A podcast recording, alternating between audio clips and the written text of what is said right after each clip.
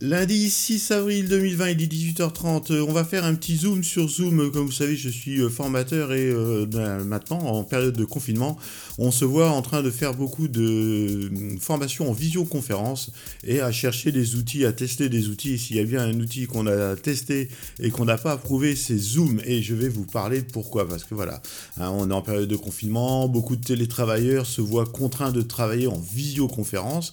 Et ben, il y a beaucoup d'outils. Il y a Skype, Hangout. JoinMe, euh, Cisco WebEx qui est super bien et malheureusement un acteur s'est fait particulièrement remarquer ces derniers jours, il s'agit de la société Zoom, zoom.us leur site. En effet, cette solution qui existe en version gratuite est quand même passée de 10 à 200 millions d'utilisateurs en quelques jours.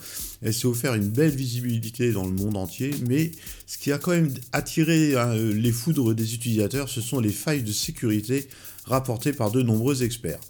La première faille, Zoom n'est pas chiffré de bout en bout, ce qui veut dire que n'importe qui chez Zoom, ou euh, dans le cadre d'un VPN par exemple, a la possibilité technique d'intercepter les flux vidéo.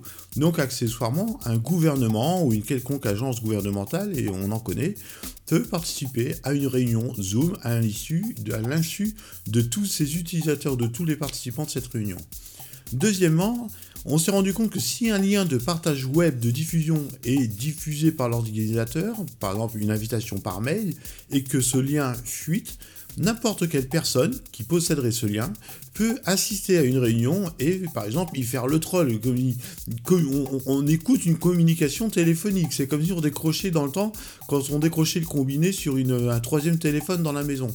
Donc il y a même un hacker qui a créé un tool, c'est un petit logiciel qui cherche des réunions ouvertes et un expert qui a utilisé ce fameux logiciel a recensé 2400 réunions ouvertes dans la même journée, dans lesquelles il pouvait s'immiscer euh, comme ça, comme dans du beurre, et participer en plus aux réunions. Donc au niveau confidentialité, on repassera.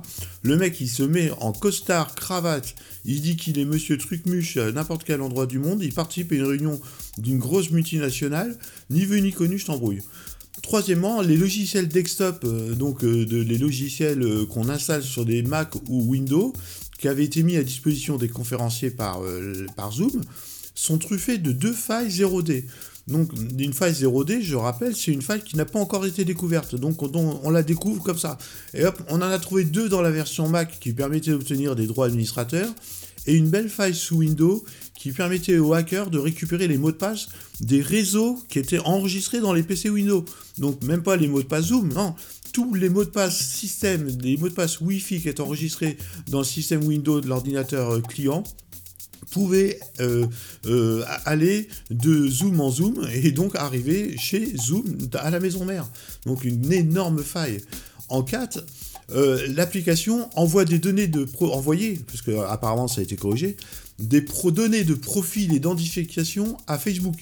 Et il y avait aussi une passerelle LinkedIn qui permettait d'afficher le profil complet de chacun des participants sans leur demander leur consentement, sans même qu'ils soient amis euh, LinkedIn ou quoi que ce soit. Donc en gros, on était dans une conversation Zoom avec euh, quelqu'un qui est à Toulouse, on va dire, et si ce mec-là était connecté à LinkedIn, on avait son profil qui apparaissait dans Zoom, tranquille, sans même savoir si la personne avait été consentante.